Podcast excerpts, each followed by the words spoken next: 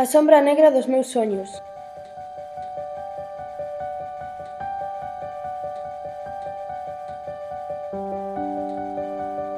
Helena levaba tempo tendo uns pesadelos negros como a noite.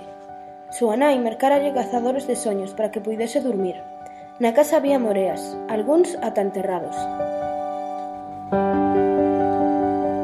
Un día, estando na casa dos tíos, soñou que tropezaba e caía ao chan. Todo sucedeu moi rápido, pero deulle tempo a distinguir unha figura.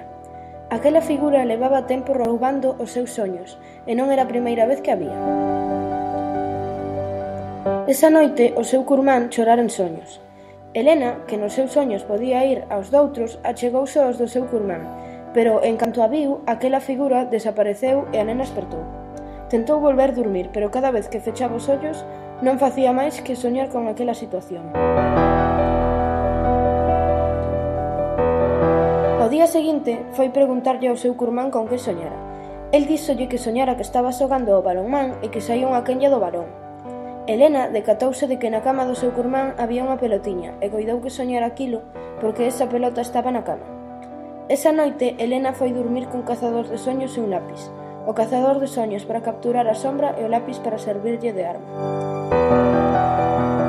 Fechou os ollos e estaba nun prado co cazador de soños nunha man e unha variña máxica na outra.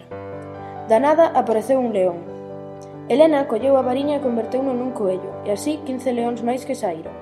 Detrás deles apareceu o ser que vira. Achegouse a ela con outra vara máxica e cun movimento rápido tirou a vara de Helena.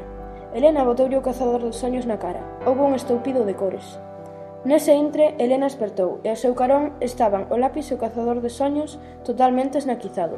Helena boteuse a dormir, e dende esa a sombra que roubaba os seus soños non se atreveu a molestar a máis.